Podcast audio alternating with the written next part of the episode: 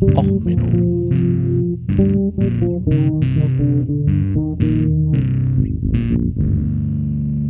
Der inkompetente Podcast über Dinge aus Militär, Technik und Computer, die so richtig in die Hose gingen. Hallo, herzlich willkommen im neuen Jahr. Ja, willkommen bei Och Menno, dem Podcast, wo alles im Punsch schlecht ist und auch der Putsch in die Hose geht. Ja, heute mit der Folge Rebellion. Der Wunschpunsch war schlecht zu Weihnachten, äh, nee, zu Silvester. Ach, Jesus. Das war ja mal ein Jahresabschluss. Ich hatte ja äh, mit der letzten Folge aufgehört mit dem Nachruf auf einen AfD-Politiker und munter geht's im neuen Jahr weiter. Heute die Musik von Gravedigger featuring Van Canto und Hansi Kirsch von Blind Guardian Rebellion. Einer der tollsten Tracks, den man so haben kann. Äh, gespielt in Wacken. Gra große Location, richtig toller Track, richtig schön. Ja, und worauf spielt die Folge heute an? Natürlich auf den Satan Archolygenialko-höllischen Wunschpunsch. Ja, Gott, dass ich den mal unfallfrei über die Zunge kriege, hätte ich auch nicht gedacht. Ähm, eins der tollsten Hörspiele, die ich in meiner Jugend gehört habe. Äh, Michael Ende geschrieben, einfach nur wunderbar. Ähm, hätte beinahe den Titelsong der Verfilmung, die so beim MDR und so lief, äh, genommen, aber ach, die ist ja noch schlimmer als alles andere. Ähm, ja, es ist wirklich schön. Ähm, ja, äh, interessante Story übrigens. Michael Ende war eigentlich durch seinen Steuerberater pleite, als er das Ding geschrieben hat. Ähm, und äh, ja, der Verlag hat ihn halt quasi unterstützt, aber sein nächster, sein nächstes Buch musste ein Erfolg werden. Und deswegen hat er das Ding äh, als quasi von Anfang an als Kinderhörspiel äh, geschrieben. Ähm, ja, ähm, ist übrigens auch das letzte Buch, das vollendet wurde von ihm. Ähm, 89 fertiggestellt worden. Ja, und dann kurze Zeit später in allen Kassettenspielern äh, meiner Generation gelandet. Ähm, richtig schöne schönes, schönes äh, Silvestermärchen. Weihnachtsmärchen, Silvestermärchen, naja.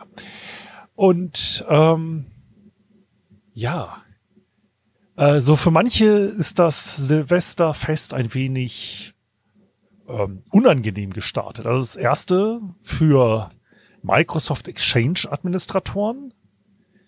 Ähm, da haben sie einen kleinen, also der ja, der erste erste wurde dann zum 32. Äh, Dezember. Es sorgte dafür, dass die äh, Malware Engine in Microsoft Exchange die Hufe hochgelegt hat und keine E-Mails versendet wurden. Ist ja eigentlich auch schön, dass man das neue Jahr mal startet, ohne gleich eine E-Mail-Spam zu kriegen. Ähm, ein absolut genialer IT-Fehler. Ähm, der es eigentlich verdient hätte, bei einem guten IT-Podcast längere Zeit besprochen zu werden. Äh, ein Glück, dass wir hier ja keine Qualitätsansprüche haben. Ähm, aber so mal zusammengefasst, es ist halt ähm, pünktlich zum Jahresende. Man hatte halt, äh, ja, es ist so ein äh, Year 2000 Bug quasi gewesen. Nämlich der Wert 2201010001 ist ein Long Integer Wert und damit ist da ein Prozess geworden. Er konnte es nicht in Long konvertieren und ist dadurch abgestürzt. Ja. Genau, man kann das Ding aktivieren, ähm, wieder zu senden aktivieren, indem man halt die Malware ausgeschaltet, also die Malware-Scanning ausgeschaltet hat. Ja, dann ging's wieder. Ähm, hm, naja. Kann man schon mal machen.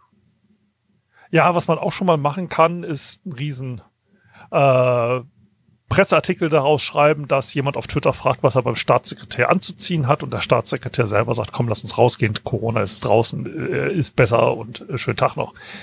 Ähm, ja, es liegt jetzt dran.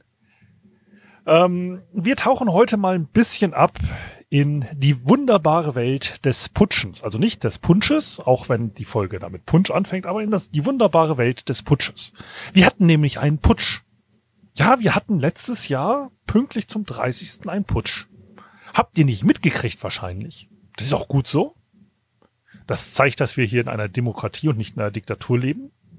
Bei einer Diktatur spätestens hätte man es mit den Schauprozessen mitgekriegt. Ähm, dann ging es wieder los. Ähm, also Hintergrund, es hat in Deutschland einen Putsch der Bundeswehr gegeben. Darauf gehe ich jetzt gleich ein. Daraufhin wurde dann wieder die übliche Medienkampagne gefahren, nämlich das Wir gegen Extremismus. Also nicht Rechtsextremismus, sondern Extremismus allgemein gehalten. Ich verlinke euch dort einen wunderbaren Thread von der Julia Koch, die das mal aufdröselt mit, äh, was das Problem daran eigentlich ist, wenn man sagt, False Balance, wir sind nur gegen Extremismus, also wir meinen auch die Linken mit.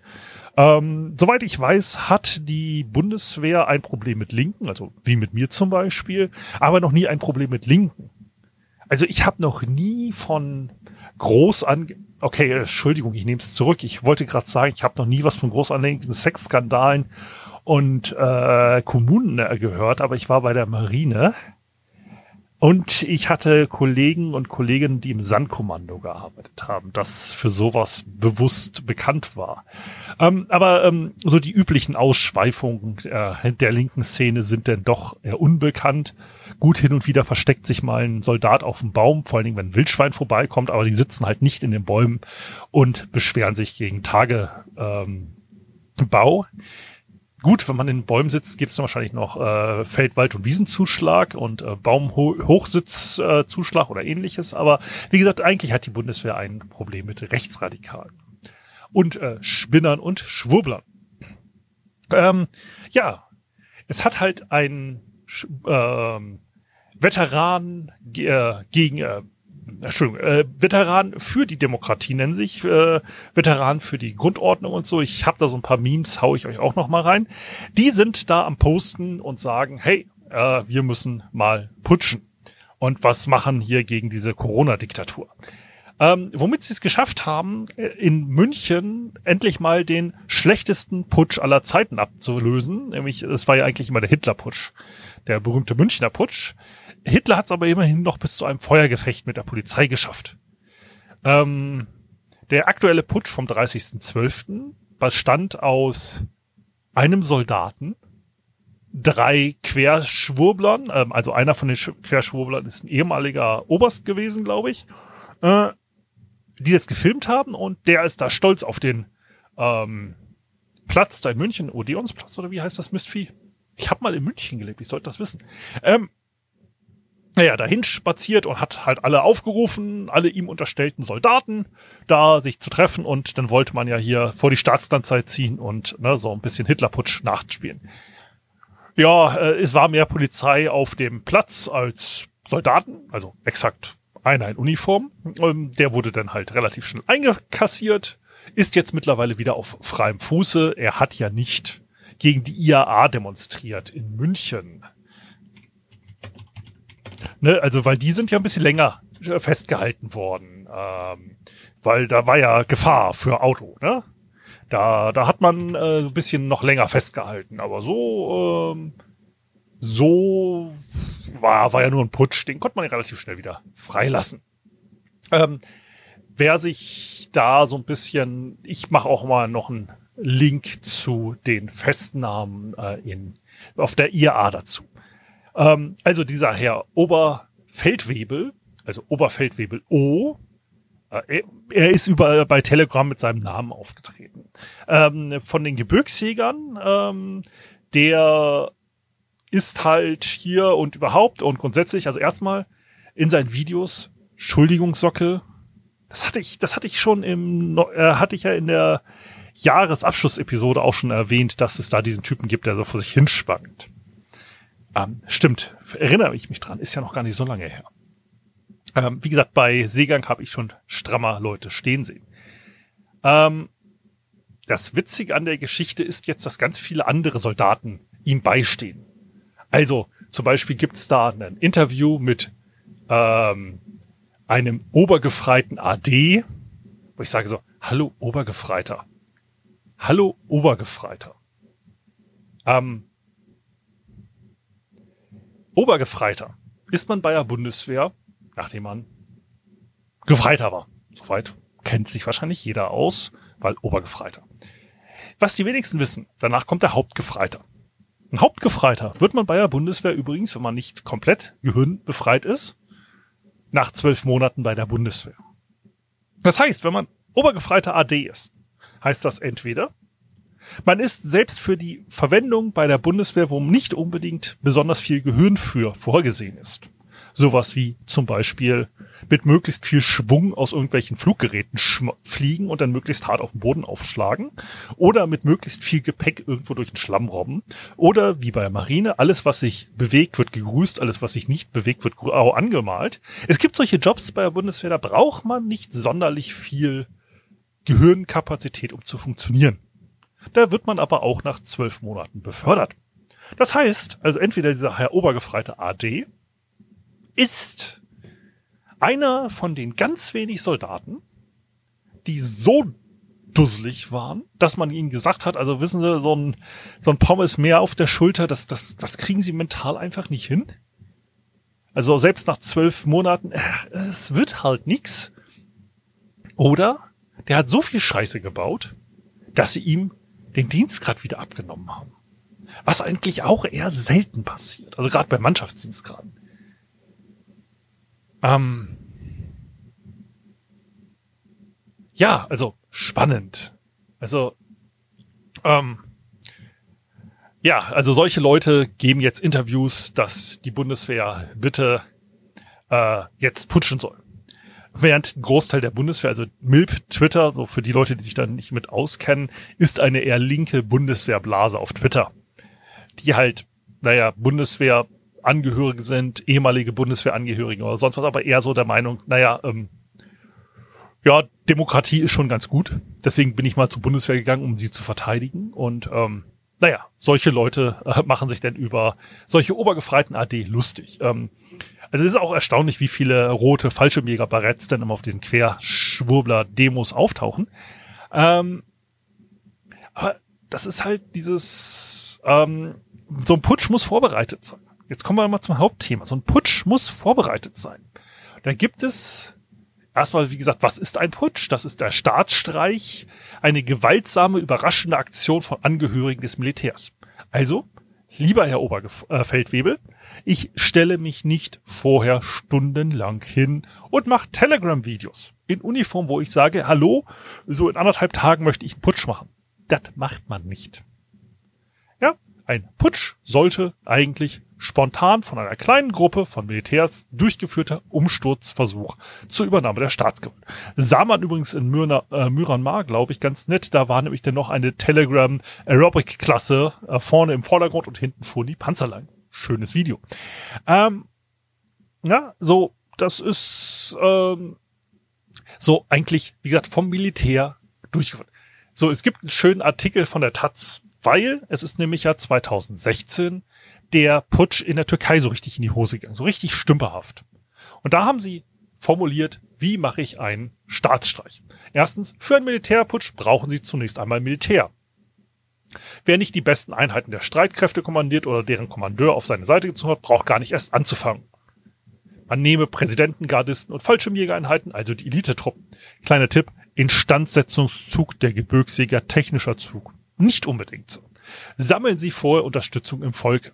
Gut, dachte wahrscheinlich der Herr Oberfeldwebel, er hat die breite Unterstützer, weil die Querschwurbler haben es ihm eingeredet. Putschen Sie nicht im Berufsverkehr. Wer mit Waffengewalt Straßen blockiert und deren Feinde nach Hause oder zur Arbeit wollen, macht sich nur Feinde. Man putscht besser im Morgengrauen oder kurz davor, dann hat man noch Zeit, Tatsachen zu schaffen, bevor die Leute alle aufwachen. Bringen Sie sofort die Kontrolle über die Medien. Gut, er hatte Telegram, das reicht. Geben sich zu erkennen, hat er gemacht. Achten Sie aufs Image. Sie putschen nicht für sich selbst, sondern Sie opfern sich für die Nation, hat er auch immer gesagt. Schießen Sie nur, wenn nötig. Gut, der Herr Oberfeldwebel hatte keine Waffe dabei. Denken Sie sich einen schönen Namen aus. Militärjunta heißt niemand freiwillig. Ja, ähm, weiß ich nicht, wie er sich nennen wollte. Vergessen Sie Ihre Vorgänger nicht. Gehen Sie rechtzeitig wieder. Ähm, ja, wie gesagt, so Putschversuche sind immer humoresk. Wie gesagt, die, den Türkei-Putsch, ähm, den hatte ich mir jetzt überlegt, ob ich da nochmal reingehe jetzt, weil der war wirklich stümperhaft. Man könnte ja sagen, man, Erdogan hätte ihn geplant, um besser dastehen zu können nach der ganzen Geschichte. Könnte man sagen. Aber ach, ich möchte mich so nicht mit der Türkei anlegen. Das macht nichts, äh, das bringt nichts. Aber ich verlinke es euch. dann könnte man sagen, hey, komm, wir gucken uns mal an, äh, in Venezuela gab es auch einen Putsch. Ähm, das war, wann war der denn eigentlich? 2020. Da, äh, da hat nämlich Maduro sollte gefangen genommen werden, der Präsident. Und man hat dort eine Gruppe Söldner aufgegriffen. Darunter waren zwei Amerikaner. Und die waren halt in einem Boot unterwegs. Die sind erstmal, die beiden Söldner sind mit ihren Reisepässen unterwegs gewesen. Sollte man nicht unbedingt machen, aber okay. Sie waren dann halt in zwei Fischerbooten unterwegs und hatten denn militärisches Equipment dabei. Also sowas wie Funkgeräte und Nachtsichtlaser. Allerdings auch nicht, also für amerikanische Verhältnisse nicht vernünftig viel Waffen dabei. Und äh, sie haben dann halt angegriffen, äh, sind dann halt, haben zwei Söldner verloren, sind getötet worden, nee, zwei ähm, festgenommen, acht getötet. Und die anderen sind dann mit Speedbooten wieder abgehauen. Und da hat man sie dann halt später eingecasht. Und sie haben halt einfach, äh, die Söldner haben dann gesagt, so die Amerikaner, ja, wir würden auch Jets kriegen und so weiter und so fort. Und da ist halt, ähm, das ist so ähnlich mit dem Debakel in der Schweinebucht. Wer das nicht kennt, ähm, war ja in Kuba die Landung. Auch von der CIA finanziert. Invasion der Schweinebucht. Ähm, da ist es halt so, auch völlig in die Hose gegangen. Interessantes Thema, wie gesagt, kann man stundenlang sich drüber lustig machen, was denn da alles schiefgegangen ist. Also zum Beispiel, dass man keine Luftunterstützung gegeben hat, dass die Kubaner es geschafft haben, die beiden Militär, äh, die Munitionstransporter in die Luft zu jagen beim Angriff. Ähm, dass dort B-26-Bomber gegen B-26-Bomber geflogen sind und so weiter und so fort. Ähm, ja, spannend, aber eigentlich nichts dagegen. Also ich verlinke euch noch mal einen anderen Putsch aus Gambia, wo dann halt ein einzelner Mann äh, den Präsidenten in Gambia stürzen wollte, auch wieder ein Amerikaner. Aber dann bin ich bei der Vorbereitung dieser Sendung. Ich wollte eigentlich Kuba auseinandernehmen. Also so wie die CIA es ja auch versucht hat mit der Schweinebucht. Aber dann bin ich auf den Kuchenkrieg gekommen. Der war 1838. Und der Kuchenkrieg, Dagegen ist die Invasion auf der, in der Schweinebucht, da ging es ja nur um Lappalien. Ich meine, immerhin, die Kubaner haben ja dort ganze Industrien verstaatlicht, ja, so die äh, ganzen Saftproduzenten und so weiter saßen ja auf einmal auf der Straße und da ist natürlich klar, dass der Staat da eingreift. Völlig verständlich. Ja, da braucht man ja nicht drüber diskutieren, dafür hat man ja einen gewissen amerikanischen Imperialismus, da geht man rein. Völlig verständlich. Aber ein Kuchenkrieg, da habt ihr noch nie von gehört. Wahrscheinlich. Das war eine Auseinandersetzung zwischen Mexiko und Frankreich. Und zwar kamen zum Einsatz auf ähm, mexikanischer Seite circa 3000 Mann, auf der auf äh, mexikanischer 3200 Mann, auf äh, französischer Seite 3000 Mann. Verluste auf französischer Seite 64 Verwundete und Getötete und äh, bei der Span äh, mexikanischen Seite 224 Leute getötet oder verwundet und ein militärisches Fort wurde ähm, in Besitz genommen. So, was war der Hintergrund? Nun, ähm, über Antonio López de Santa Anna, berühmter Freiheitskämpfer in Mexiko, den hatte ich auch in manchen Folgen, glaube ich, schon mal am Rande erwähnt der hat relativ viele interessante Sachen gemacht.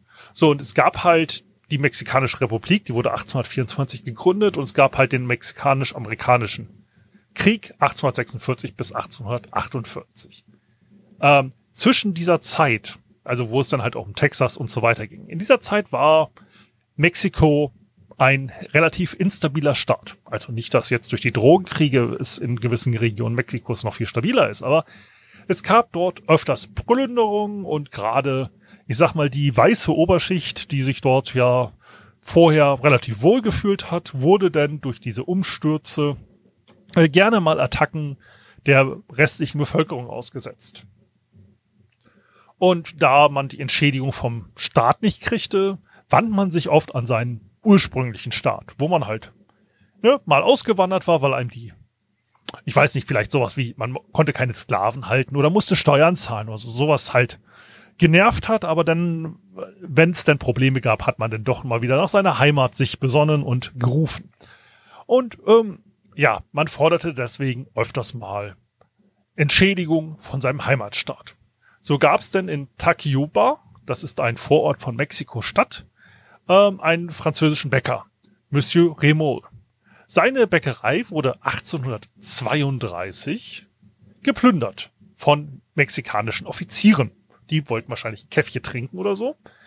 Und er hat sich daraufhin an den französischen König gewandt. Das war der, zu dieser Zeit Louis Philippe. Und er wollte 600.000 Pesos Entschädigung für seine zerstörte Bäckerei. Ist immerhin eine Hochwertbäckerei gewesen. So, um, äh, ja, und daraufhin hat Frankreich gesagt, ja, also, wir haben hier einen Franzosen, der möchte Geld von uns. Das sehen wir ja nicht ein. Das ist, der wohnt ja bei euch. Der zahlt ja bei euch keine Steuern. Also die 600.000 Pesos, die zahlt ihr uns. Wir zahlen ihm die. So, Vergleich übrigens. Ähm, ein Tageslohn für einen mexikanischen Arbeiter bestand zur damaligen Zeit aus einem Peso. Das heißt, das sind ungefähr, grob gerechnet, 200.000, nee, aber 2000 Jahreslöhne gewesen. Ja, 2000 Jahreslöhne wollten die so haben. So, äh, der französische Botschafter äh, stellte dann Mexiko ein Ultimatum.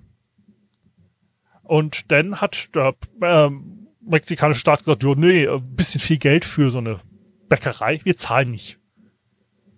Ähm, daraufhin hat Luis Felipe seine Flotte losgeschickt unter Konteradmiral Charles Bodin nach Mexiko um alle mexikanischen Häfen im Golf von Mexiko zu blockieren, die Festung San Juan Ula zu beschießen und den Hafen von Verus zu besetzen. Daraufhin, ähm, das ist dann auch passiert, am 27. November 1838, also ganze sechs Jahre später, nachdem die Bäckerei zerlegt wurde, ganz sechs Jahre später kam es dann zu einer, äh, zu einem Beschuss dieser Festung und Mexiko erklärte daraufhin Frankreich am 30. November 1838 den Krieg. Ähm, so. Und im Dezember daraufhin setzten die Franzosen in Veraus die gesamte mexikanische Marine fest. Und acht Monate lang blockierte man diese. Ähm, interessant ist hier übrigens marinegeschichtlich, es war das erste Mal, dass man mit einem Dampfschiff nämlich äh, über den Atlantik gegangen ist. Das war nämlich der erste Militäreinsatz, wo zwei Dampfschiffe aus Frankreich, nämlich die Fantheon und die Meteor, äh, zum Einsatz kamen. So, daraufhin hat sich dann der abgesetzte Präsident General Anton López de Santa Anna, der, wie gesagt, im Unabhängigkeitskrieg äh, bekannt wurde und sich danach zurückgezogen hatte, hat sich den Auftrag erteilen lassen, die Franzosen zu bekämpfen. Und er ist danach zu Scharmützeln gegen die Franzosen gekommen äh, die er dann später als seine größten Erfolge dargestellt hat. Dabei kriegte er dann eine Musketenkugel in den Unterschenkel und es musste ihm das Bein amputiert werden. Und dadurch hat er dann sein äh, Markenzeichen gehabt. Er hat nämlich dann immer bei Auftritten sein Holzbein über den Kopf gehalten, um zu zeigen, dass er für Mexiko bluten wollte. Und diese ganze Krieg ist dann halt insgesamt ein wenig merkwürdig gelaufen. Also, ähm, man hat halt äh, wie gesagt, die, äh, die Häfen acht Monate lang blockiert. Aber man hat dann halt auch über Texas, wo man später dann einen Unabhängigkeitskrieg gegen führen würde oder ein äh, mexikanisch-amerikanisch. Texas hat dann Mexiko unterstützt. Dort hat man dann nämlich die Republik aus, aus Texas hat die äh, quasi Häfen geöffnet und man hat halt den Handel dahin gebracht und das dann über Landweg ähm, ja, äh, dahin gebracht. Dabei ist es dann übrigens dazu gekommen, dass bei einer Schmuggelladung mehrere hundert Tonnen äh, Mehl ins Wasser gelangt sind, äh, weswegen der sogenannte Fleurboeuf in äh, Amerika, äh, also in Texas, den Namen gekriegt hat, weil der Strand dann einmal mit Mehl überschüttet war. Ähm, ja, also wie gesagt, das ist der Kuchenkrieg. Es gab denn äh, am 9. März 1900, äh, 1839 einen Friedensvertrag. Und ähm, im Rahmen dieses Friedensvertrages, äh, dass man äh, hat sich Mexiko bereit erklärt, diese 600.000 Pesos zu zahlen. Und Frankreich hat äh, denn auch noch zugesagt gekriegt, besonders gute Handelsabkommen zu kriegen. Und ähm, man hat diese Sachen übrigens denn nicht eingehalten, weswegen dann Frankreich übrigens 1861 wieder eingegriffen hat. Ähm, die sind dann aber 1867 äh, haben sie auf, äh, eins auf die Klappe gekriegt und dann 1870 ist ja auch das äh, französische äh, quasi Kaiserreich in sich zusammengebrochen. Also wie gesagt, man kann sagen, dass der Kuchenkrieg, also eine zerstörte Bäckerei, zu zwei Kriegen geführt hat. Nämlich einmal 1838 und halt dann auch nochmal knapp 30 Jahre später. Ähm, ja, nicht ganz. Also je nachdem, wann man anfängt zu rechnen. Also die äh, Bäckerei ist halt knapp 30 Jahre vor dem Zweiten Krieg zerstört worden. Ja, und das sind dann noch gerechte Kriege. Ja, nicht einfach nur wegen so einer blöden Spitze, äh, Spritze im Arm. Ja, da ging's ums Prinzip. Ja, ich meine, beim Kuchen, das, da kann man ja auch schon mal jeden Spaß verlieren. Ja, also deswegen, äh, einer der skurrilsten Kriege, gut, neben dem Krieg wegen einem Schwein, dem Melonenkrieg oder anderen ähm, komischen äh, essensbasierten äh, Kriegen, die es so im Lauf der äh, Zeiten gab, ähm, war der Kuchenkrieg eine der interessantesten Umstürze, weil einem ein Bürger etwas nicht gefallen hat. Und das ähm, toppelt doch jeden Putschversuch, den wir so in letzter Zeit in Deutschland hatten. Ähm, viel mehr habe ich zu dem Kuchenkrieg nicht. Ich würde euch gerne äh, noch irgendwie ausführliche Sachen, die da schiefgelaufen sind, zeigen oder ausführliche Kriegspläne oder ähnliches. Aber im Endeffekt ähm, ja, es ist einfach nur komplett bescheuert. Es ist jemandem die Bäckerei abgefackelt worden, der wollte dort einen völlig überzogenen Preis für die Bäckerei und das sorgte für einen Krieg, wo nachher knapp 300 Leute bei gestorben sind. Ne, das muss man auch erstmal hinkriegen. Also im ersten Krieg, im zweiten Krieg, wir sind da insgesamt eigentlich gestorben. Mal nachgucken. Ach, sind ja jetzt nur dann im Zweiten Krieg circa 60.000 Leute gestorben. Ne? Also alles wegen einer Bäckerei. Kann man mal machen. Also, ich hoffe, das neue Jahr fängt bei euch besser an als für einen äh, Exchange-Administrator oder besser für einen, äh, wie für einen Oberfeldwebel. Und denn kommt gut rein, bleibt gesund und wenn euch die Folge gefallen hat, denn bewertet mich doch bei iTunes oder an anderen Podcast-Plattformen. Hinterlasst mir auf Twitter gerne nette Kommentare, dort at ochmenop ähm, oder at Sven Uckermann bei Twitter. Ähm, ja, wenn und empfehlt natürlich euren Freunden das Ganze weiter. Wenn euch die Folge nicht äh, gefallen hat, ja, dann hinterlasst mir gerne eine schlechte Bewertung mit ausführlicher Begründung, warum der Kuchen äh, nicht geschmeckt hat. Oder schickt mit diesem Kuchen diese Podcast-Episode zu einem eurer Feinde. Vielleicht verschluckt er sich ja dran. Also, bis dann, bleibt gesund, alles Gute, ciao, ciao, euer Sven.